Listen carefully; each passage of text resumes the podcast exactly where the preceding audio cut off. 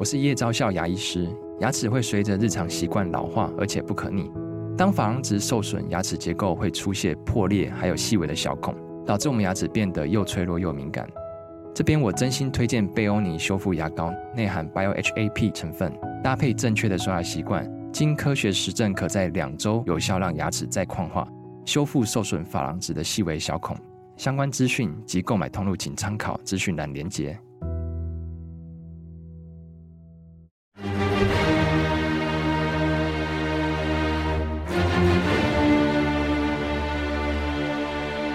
赵少康时间，吃喝玩乐骂，和我一起快意人生。我是赵少康，欢迎你，欢迎你来到赵少康时间的现场。天气怎样？海葵解除了陆上台风警报，不过呢，降雨的几率还是高了哈。另外一个台风叫鸳鸯啊，怎么取这么好听的名字？鸳鸯台风啊，海葵已经变轻度台风，昨天晚上脱离台湾本岛，今天上午五点半脱离金门地区，上午八点半解除海上台风警报。目前台东、屏东还是有大雨特报哈。气象局说，今天受台风外围环流影响，各地降雨几率还是高的啊，整天不定时有短暂阵雨，局部地区有短延时强降雨，中午过后。因为太阳加热，中部以北有局部大雨或豪雨发生的几率。各地大多落在三十到三十二度之间，感觉上还算舒适。吴德荣在他的专栏说，海葵减弱，只剩下一些零散回波。目前逼近福建陆地，对台湾已经不会构成威胁了哈。另外一个热带低压在琉球东南方海面会发展成第十三号台风鸳鸯，他们就各国取名字了哈。环境气流。会把它导向东北快速进行，东北方对台湾没有威胁，对日本威胁也不大啊。吴德荣说，今天到礼拜五，今天礼拜二到礼拜五呢，受季风低压环流影响，台湾水汽很多，大气不稳定，午后容有大雷雨，伴随剧烈天气，雷击强风，瞬间强降雨，这是剧烈天气。山区连日大量降雨，要注意。土石里面含水量都已经饱满了哈，要注意坍方落石土石流。礼拜六水汽往南移啊，中南部有局部阵雨或雷雨，其他地区天气稳定。下礼拜天就礼拜天啊还好了哈，晴时多云，其他各地天气稳定，晴时多云。礼拜天迎风面的东北部、北部有局部短暂阵雨，所以看起来就未来的天气都还好哈，看看起来还好。但是下午要注意啊，会可能会有那种突然来个一阵暴雨这样子。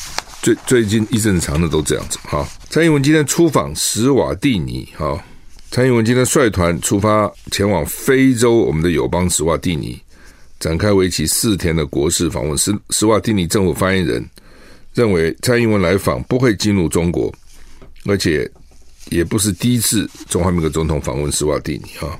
今天是台湾中，就是中华民国跟斯瓦蒂尼建交五十五周年了，也是斯瓦蒂尼独立建国五十五周年。蔡英文五号到八号要访问斯瓦蒂尼。美国之音报道，史瓦蒂尼是非洲到了最后一个反对北京当局一个中国原则的国家。史瓦蒂尼政府发言人表示，他不预期蔡蔡英文的访问会造成任何的举遇。哈，史瓦蒂尼国王叫做恩什瓦蒂三世。他发言人向美国之音说：“斯瓦蒂尼跟台湾的邦交是基于国家利益的选择，台湾一直是他们强而有力的发展伙伴。官方援助呢？那有哪些？许多斯瓦蒂尼的学生去台湾留学，台湾也在卫生、基础设施跟农业方面帮助这个贫困的非洲南部的国家。唉，斯瓦蒂尼在非洲南部了啊，这样就比较穷啊。那反正我们友邦也不多了哈。”假如原来给这么多钱，你现在有帮减少，每个国家分到的资源可能就会多一点。美国说金正恩会会普丁要出售火炮弹药去攻击乌克兰。美国官员指出，北韩领导人金正恩预计前往俄罗斯跟俄罗斯总统普丁见面，主要是为了军火谈判啊，还需要这两个头头谈判呢。下面人谈谈不就可以了吗？BBC 引述美国官员。的说法哈，说北韩领导人金正恩计划这个月到俄罗斯会见俄罗斯总统普丁，两个领导人将讨论北韩向莫斯科提供武器，支持对乌克兰战争的可能性。会议地点不清楚，说金正恩可能乘坐装甲列车出访，跟普丁的会晤可能选在俄罗斯东岸的海参崴哈。就是像这种集权国家领袖都很怕安全有问题，怕人家暗杀他啦等等，甚至美国搞不好从卫星也看到哪里给你一个飞弹把你打掉哈。特别你是要去支援乌支援这个俄罗斯的哈。不过从这边也看得出来，俄罗斯的确有点弹尽援绝的感觉。第一个也没什么人援他，第二个呢，呃，武器可能慢慢慢慢也不够了。你自己想想看，两个在打哈，理论上讲武器应该用的差不多嘛。你打我一颗弹，我打你一颗弹。但是乌克兰的援助是源源不绝啊！对，美国这么大的国家，美国的武器不会比俄罗斯少啊。那美国都已经库存都快没了，更何况他有法国啊、德国啊、波兰啊，什么其他波罗的海这些很多国家给他援助，那都说不够。那俄罗斯怎么办？哦，所以呢，俄罗斯一定是很辛苦了哦，打的一定很辛苦。那这已经不是光是钱的问题，你还有生产力嘛？你不可能一下子增加那么多生产的量啊。曾经担任英国驻北韩大使的艾弗厄特指出呢，平壤知道莫斯科迫切需要弹药，但是北韩要价很高。那金正恩呢，对自己的安全呢很担心，会行踪会保密，说如果行踪曝光，可能就取消出访，就不去了啊。但是还我觉得行踪不容易保密。那你除非化妆成一般人，那也就你还要搞大批的什么装甲车去保护你，那怎么保密呢？美国国家安全会议发言人科比曾经表示说，俄罗斯国防部长肖伊古最近访问北韩，试图说服北韩向俄罗斯提供火炮弹药。然后，普丁跟金正恩就互相通信，承诺也会合作。如果北韩的确跟俄罗斯提供武器，美国会采取行动，包括实施制裁。那我也不解说，美国对北韩不是已经实施非常严厉的制裁了吗？因为他每次在搞那个试爆、试爆、试爆飞弹，这样试射、试射、试射，他本来已经被制裁很惨了。你还要怎么制裁他呢？还要更狠的制裁？那北韩当然穷了哦，他也需要，一定需要一些物资了。那到底跟俄罗斯要怎么怎么谈？第一个是我要很高的价钱，那你要拿了一堆钱来有用吗？别的国家可以卖你东西吗？哦，当然，也许黑市了，价钱也高，所以彼此要价都高。我跟你要高的钱，因为我拿这个钱以后，我去买别的东西也会贵，我也可能被更严厉的制裁。哦，看起来老北京啊，中国大陆给他的给俄罗斯的帮助是有限的，所以他才转向北韩。火人计现在取消。驾驶禁令啊，七万个受困者陆续撤离。昨天有讲过，美国内华达、内华达州陷入沙漠泥泞啊，因为下雨，沙漠有雨是很多讨厌了，跟那个融雪的时候一样哈，也很讨厌的哈。那你这车子啊，什么都很麻烦。天气状况现在慢慢缓解，火人祭大会允许参与狂欢者离开活动现场。现在到哪里去玩都要很小心。我最最近在想，真的是哈，天有不测风云哈。比如说夏威夷，多好地方啊！夏威夷真的很棒的，很多人喜欢，日本人尤其喜欢，喜欢在那边结婚啊什么哈。台湾去稍微远一点，日本去很近嘛哈。猫蚁又是游，我告诉你，游夏威夷会游夏威夷最喜欢就是猫蚁岛，谁知道碰个大火了，到现在情况也搞不明，还多少人失踪？失踪去哪里了？就那么个岛，能失踪去哪里？那你怎么知道呢？如果我比如说，假定说我现在去夏威夷，我一定会去猫蚁啊，不可能只到欧胡岛啊。那你就碰上这火怎么办呢？希腊最近也是啊。火有有几个岛这么烧哦，那比如这些老美的，大概外台湾人家不会去了。老美到内华达参加这个火人祭，几百辆卡车、房车车辆呢，现在呢之前都被困住哦，因为大雨呢把七万人困在这个临时城市，泥浆深到脚踝，你多惨，踩踩在泥浆里面，这沙漠嘛。火人祭三十多年，三十多年以来，三十多年以来，这个周末是最长最大的降雨。先前因为大雨洪水，车辆没有办法行驶，所以大会就下达就地避难了，就不要再跑了。你怎么跑呢？根本不可能走嘛，车子也会被塞住嘛，而且搞得更糟，统统不准走。而且呢，我们现在变孤岛一样的，要节约饮食、节约食物、节约饮水、节约燃料啊、哦。那。不不能走啊！都给我留下来七万人，不少哎。那些都是要去狂欢的，开始还很高兴啊，哇！碰到这种百年难得大雨，还在泥泞中跳舞啊，还唱歌啊，我们来 party 啊！搞了一两天以后，到了礼拜天晚上，不再兴奋了，就愤怒了。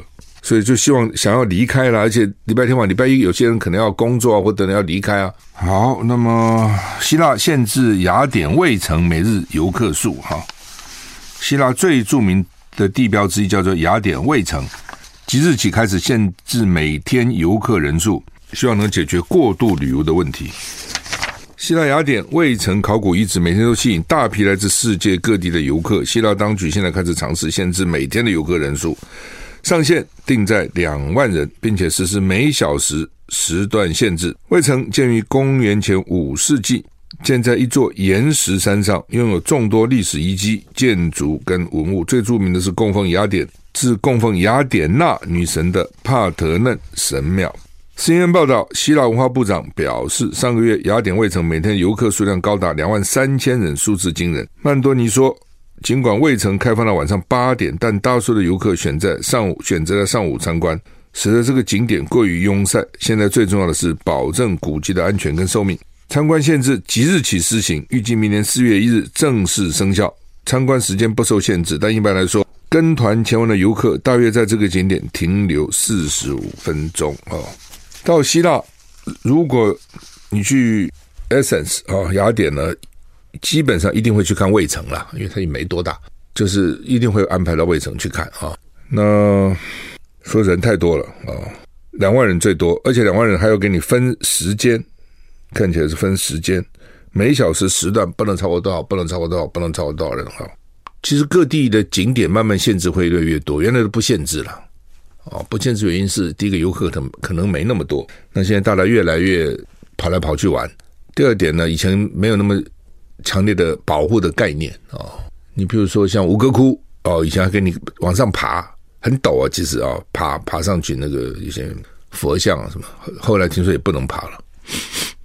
哦，当时我去是有爬了哦，因为当时没限制不能爬嘛。你比如说四川的猫熊，有些有些是可以抱的，照个相给点钱。听说后来越来越不容易，可能一般都不给报了哦。反正就是每个地方的限制会多，主要原因也就是怕破坏了啊。再加上这个剧烈天气气候啊，对这些古迹也有蛮大的损伤啊。好，那么。搭飞机最近常我常常看到一些，就是说啊，这个搭飞机该怎样，或者什么资深空姐告诉你哪些可以做啊，哪些不能做，哪些要带，哪些不能带了哈，等等哈。所以有六大叫做 NG 啊，No Good 的衣着呢，危险又不舒服哈。这是英国《太阳报》Sun The Sun 六种肤质不好的，非常不适合穿上飞机，提醒大家要注意哪六种。第一个是短裙短裤哦，说因为座椅并不是定期清洁。短裤、短裙搭机很容易接触到座椅上的细菌，所以说还是穿长裤为佳。第二，紧身衣，空服员表示，任何对皮肤产生重压的衣物都可能引发抽筋、肿胀、疼痛，而且在位置上可能觉得更加拘束。他说，能够在位置上走动一点非常重要，走动一点或是移动个脚了哈，等等，要保持血液循环畅通。第三是高跟鞋，不要在飞机上穿高跟鞋。但有些女生哦，她随时都在穿高跟鞋；有些哦，好像不穿，她就等于没穿鞋一样。她大概从小穿习惯啊。但是高跟鞋其实对对脚啊、对腿啊，那个压力大概蛮大的。安全，如果需要疏散而且要滑滑梯的话呢，高跟鞋必须要脱掉，因为他们会刺穿滑梯，就是那个飞机上让你滑下来。在机舱内，在机场，尤其是转机移动过程呢，高跟鞋可以说完全不实。哦，要有时候要走很多路，尤其很多机场现在有些很大，那个机场越盖越大，越盖越大啊。我们有的时候也是这样啊，比如说我好几次了，不是一次了。我们的中正呃桃园机场二航厦就报到二航厦，结果那个登机口在一航厦，走死你啊，走很很远呢，那就是他那个闸口的调度吧，哦。因为有一次他就跟我讲，啊，这个是要走蛮远的。我是不是到一航上去？他对，他不跟你讲这一航，他就怕你抱怨，他就说啊，很远，要走很远，这样走走半天。好，那我们也就算了。那你穿个高跟鞋你怎么走啊？好，第四呢，内搭裤或瑜伽裤，说如果乘坐的飞机坠毁或机舱着火，紧身裤可能会致命。就算是生还，幸运生还，地面有可能有大火。现在飞机上很多人都穿瑜伽裤。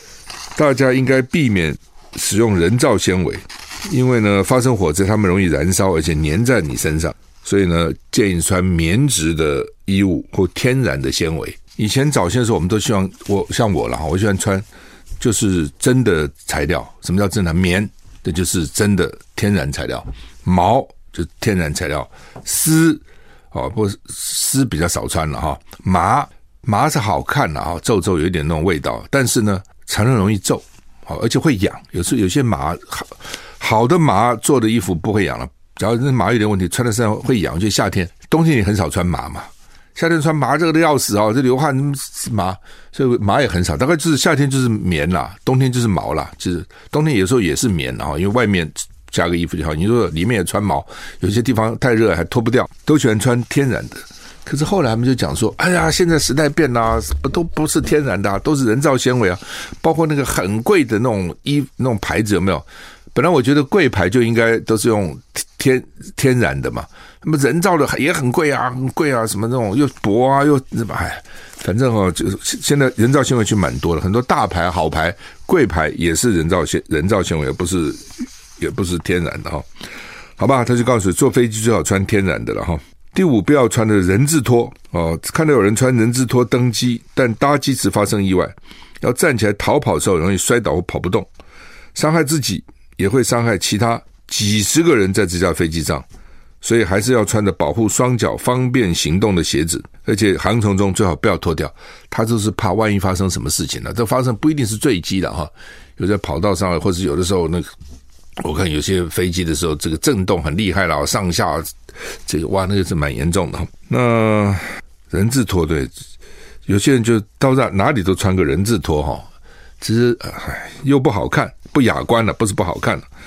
然后呢，其实你。看起来也是危险的，照他这样讲哈。第六呢，不要穿牛仔裤。牛很多人喜欢穿牛仔裤，为什么？说空中的时候双腿会肿胀，甚至引发肠道胀气这些问题。所以你去穿牛仔裤以后就更紧，因为现在很多都很紧嘛。哦，那不是就更紧了吗？啊、就是对你的血液循环可能不是很有利了哈、哦。那如果你买商务舱，现在现在航空公司头等舱已经不多了，很多航很多班机是没有头等舱了。你买商务舱。也许空间比较大了，但是很贵。尤其最近商务舱非常贵啊，整个机票都涨很多了哈。禽流感在阿根廷海岸造成两百头海狮死亡，倒霉的海狮。八月中开始，阿根廷大西洋海岸陆续发现并发死亡的海狮尸体，目前有两百只死于 H5N1 禽流感病毒。阿根廷封锁通报病例的海滩，建议民众不要带宠物前往。也建议民众避免跟活的野生动物或动物尸体进行接触。第一例发生在阿根廷最南端的火地岛，一路沿大西洋往北，到目前最北端的布宜诺斯艾利斯，已经有两百只海狮死亡，就沿着海岸一路上来啊。过去从来没有看过这样的情况，野生动物也没办法隔离，也没办法接种疫苗，只能看它们死被感染。因为动物有迁移的习性，禽流感是由秘鲁顺着太平洋沿岸。向南传播，到今年五月，智利南部也发生海狮死亡的情况。跨越太平洋跟大西洋，影响阿根廷的火地岛。几周内，阿根廷大西洋十三个沿岸陆续发现海狮感染死亡病例。第一次禽流感发现在阿根廷的哺乳动物上面。禽流感一般是禽类嘛，鸟啊、鸡啊什么这种禽类，没想到呢哺乳动物也发生，而且传染很快，一下死那么多哈，听起来蛮。蛮悲伤的啊！好，那台股现在跌三十一点哈。中国时报头版头登的就是疾管署规划二十五亿预算采购两百三十七万剂，十月肯跟流感疫苗同步接种，肺炎链球菌公费疫苗七十一岁降到六十五岁。好，那只怕得肺癌了。最早是王永庆捐的，王永庆这点真的不错哦。最早的时候是王永庆哦，王永庆那个时候呢就说。几岁以上哈，老了年纪大了就免费给你打这个肺肺炎链球菌的疫苗，然后后来他们就好像打流感疫苗的时候就一起打了哦。那因为年纪大人怕肺炎、肺发炎，因为很容易呛，可能你的喉头肌肉比较无力啦，或者等等哦，或者是习惯哦，很多人现在躺在床上吃东西，躺在床上喝东西，或者是喝一口水，半夜起来喝一口水就躺下去，水还没咽下去，躺下去咽，又是跑到。气管里面去，就容易引发肺炎啊。然后因为肺炎就蛮麻烦的，有些感冒也会变成肺炎，有些就是呛到变肺炎。那最早的时候呢，公费应该是二十三价了，后来呢有自费十三价。我看现在还今天《中国时报》登还有十五价，那就很奇怪啊。这个二十三价是可以预防二十三种，十三价是十三种，但是十三价比二十三价贵。我记得说十三价自费，我注射的话一针都好像六千多块，多少钱呢？哦，但那个随时在变了。现在因为有时候跟着时间啊，还有跟着那个量有改变，都不便宜啊。二三价是公费可以打啊，几岁以上就可以。那原来好像都要七十五岁啊，后来变成七十一岁。我印象反正就是，然后呢，柯文哲那时候在台北市是降到六十五岁就可以打。呃，医生是鼓励说，如果能够两个都打，也都打了吧。二十三价跟十三价其实可以都打哦，我是都打了啦，哦，我是都打了。呃，所以呢，我觉得还不错了啊，至少反正就是公费打嘛，所以。我也鼓励你打，有几种疫苗是鼓励打的了哈，一种就是这种肺炎链球菌，另外就是那个带状疱疹疫苗哦。当然，女性打打那个子宫颈癌疫苗那是另外的。带状疱疹很不是很多人，有人得带状疱疹，我我知道有些有不少人得，痛得要死这样，而且看长哪里。我还有朋友得了以后说耳朵聋了，跑到耳朵那边去，耳朵聋了哦，所以就是 那很讨厌。那带状疱疹疫苗不过。讨厌的是说，我打的哦，是我很多年以前打的，那时候刚出这个带状疱疹疫苗，那后来又变成是有什么又又进化又又两两两代，他们说，哎，你这个打的不行了，应该先要打新的，我一直没去打了啊、哦，就是说到底要打几种啊哈？那不过他们说新的比较有效吧哈，但是不知道，我也不知道当时我打那个到底到现在为止还有没有效，很多年了哈。呃，好吧，这个许博允昨天的传来消息说他病逝了哈，让我很惊讶哈。他说八十岁了哈，那年轻的时候他很帅的哈，他很帅。那后来就是反正他办星象嘛，跟他太太樊曼农哈办星象，然后有很多的演出了哈。我记得最早前他引进那个三大男高音，大家记得吗？在中正纪念堂前面三大男高音。然后呃，有很多的，就说据说了啊，因为他家是有钱的啊，我看那个钱也被他大概弄得差不多了。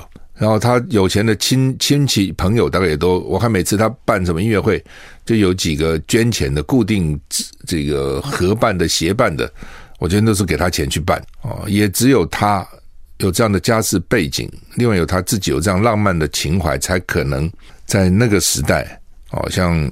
林怀民就是他们是同时代的人嘛，哈，在那个他，我我我原来不知道，后来才知道，因为他当时因为他大概祖父还是怎么过世，他悲伤过度就拒绝参加联考，那但是呢又去学作曲啊等等哈，还写了不少的这个作品哈，然后呢办这个新乡引进非常多的国际的知名的艺术家啊，到台湾来表演哈，说不是这样。很多我们根本看不到，不可能看到的哈。那后来我就看他在音乐会，他都会去嘛哈。他办的，然后说他引荐的，就拄拐杖哦。我就想说，诶，我也没问他，是身体好像衰弱一点哈。嗯，据说他得癌症三年哈，进进出出啊，最近进去就没有再出院啊。他常常传一些建议给我了哈，他真的是忧国忧民啊。他我我回头找他最新的一个建议是七月十一号给我的哦，那他讲什么？他是讲侯友谊啦，因为侯友谊那个时候对韩国语韩粉不是说拍拍谁嘛？后来后来侯友也道歉了哦，他就说就说这 这许博允就说七月十一号那天是礼拜二，在台语的深度含义，拍谁一词不算真的道歉，甚至是诚意不足，而且隐藏了负面的姿态。所以侯友宜表达真糟糕，这是他最后一个传给我的讯息。那我也不知道怎么回答，我就说是啊、哦，在在这个的头一个礼拜，七月三号礼拜一，他给我不仅核一要求重启，核二核三要沿用，核四应该重新加强完成。下面一个是从来没有人提过的，同时开始研研发建造。核五厂，对不对？我们一般只讲说核四要不要不要核五厂。那这个另外，他六月二十四号哦，他也给我建议，而且首先要强烈提出九二共识，就是维护中华民国的主权与尊严。对外也默认，以后双方再慢慢磨合。要强烈谴责民进党对九二共识的说帖是造假骗人，骗人民是谎言扭曲，要直球对决。哦，呃，他说台湾人民的命运很悲哀，因为都遇到这些政政治人物。不过话又说回来。这些政治人物大多是自私、私心作祟，尤其新贵们更重，私心更重哦。那他批评柯文哲，他对每个人都批评了，也批评侯友，也柯批评柯文哲。然后柯文哲是一位混混，他在台大医院臭名满地，尤其在作为这个急诊室主任期间，病人及家属连医生护士都负面，到处冤言到处流传。而且主要他我想他气声，而且他看不起艺术，从曾经公开批评艺术是垃圾。台北市长期间大量启用投机政客，八年期间破坏毁损市政建设，浪费公帑，那施政就是寥寥无几，绝对是台湾史上包括日据时代台北市长最烂的人。这是他批评这个批评这个柯文哲，但也讲侯友宜或者侯友宜气魄不足，缺乏领导国家领导人。元首的气势，虽然他是勇武敢为、有担当的特质，但缺乏义气友情。哦，主要他讲那个时候没有替国民党好好的助选了，用人保守，过度洁身自爱，周边缺乏高手。哦，然后呢，缺乏国际观，心胸不够宽广。然后呢，这个习性就只只求平稳。哦，等等等等哈，他也给我的赖也说。国民党应该强烈要求赖清德立即辞立即辞去副总统一职及所有的礼遇，因为他实质上、道义上都没有承担，不应该浪费民脂民膏哈。当然，因为这个艺术家，他对于候选人的要求都很高了。他说，三位总统候选人都有缺陷，都有共同点，就是人文素养都不足，学问浅薄。不过，他说这又是大多数现代从政者的状态哦。还好有现代科技，也许可以帮助他们。就是说他，我不知道那个时候他已经，你看他没多久，两个月过就过世了，所以显然那个时候身体也不是多好了哈。但是呢，忧国忧民，跃然纸上哈，呃，常常传一些资料给我哈。现在看起来觉得，哎，真的蛮感慨的哈。好，那么联合报头版头登的是前瞻治水补助，首都挂零，就是台北没有钱哈。那民进党讲法一向就是说。台北以前拿很多钱的啦，那南部都没钱了，所以现在要平衡过来，也没你说这讲有没有错？其实也没错哈。但是我我的意思说，台湾其实并不是军富，台湾其实是军贫，懂吗？就是政府其实预算哪够呢？根本不够，这些基础建设是不够的啊。但是呢，我就这么多钱嘛，那就那尤其民进党哪边绿色执政，我就特别给他多一点钱，其实就是这样子啊。呃，所以台北市现在说想要把这个排水的标准呢，从七十八点八增加到八十八点八，增加十呃十米里啊，那增加十毫米了哈，就要百亿，要做十年啊，也还好了啊，十年一年十亿嘛，你要这样看，如果一年十亿，一个月不到一亿了啊，就对一个市政府来讲，一年两千亿的预算也还好了。那只是因为，因为就你八十八是不是就够了？也不够哦，就是八十八毫米也也排不了哦。为什么哈？就是他就讲哈，最高时雨量在二零二三的时候呢，中山区最高时雨量就今年就一百一十一啊，你就是八十八点八也赶不上一百一十一啊。去年信义区最高时候只能到一百一十五啊，前年大安区最高时候只能到一百三十七啊。二零一九年大安区最高也是一百三十六啊，怎么都大安了啊？换句话说，这个什么意思哈？那李四川当然讲的是专家的话，可是我觉得这个话很多人听不进去，也听不懂啊。李四川就说，你永远不可能跟得上，尤其这种极端气候，对不对？那你要花多少钱呢？哦，这就是我们做工程师哈，在设计的时候我们会考虑的，就是说到底容忍度到什么地步了，然后你要花多少钱？我举个例子，你大概就懂了。比如我们开车子。经常会出车祸嘛，对不对？那车里面就有各种设施啊，什么安全带啊，什么那个安全气囊啊，就万万一发生事情的时候，呃，保护你嘛。我能不能做出一辆车子来，怎么出车祸都不会死呢？可以的，但是它可能很贵啊，这车可能要一亿啊，你要买吗？就是你要付什么代价嘛？那假如说你认为说啊，好了，我一般开车也算蛮守规矩的，也不会超速，就算别人撞我，我有这些所谓被动的防护措施，安全带啊、气囊，大概也还好的啦。让我的车子大概也也还算够啊。然后呢，一般的情况大概也不会，至少那个。嗯，那个驾驶舱那个地方还算是安全哦，就算前后都压扁了，这驾驶大概还不不不不不，不太容易死就可以了。那也许这个车就是五百万、八百万，像很多那种什么宾士啊、什么好车，大概就是它就是蛮坚固的嘛。Porsche 什么哦，撞了车，你看说啊压成那样，那个还不死的呢。不过我前两天看那个树压下来。一个就是一般小货车，那个司机在里面居然还能对话。那个树已经把前面都压垮了，那 也不是什么好车，那车才蛮坚固的，这很难讲了哈。我的意思是说，要付出什么代价了？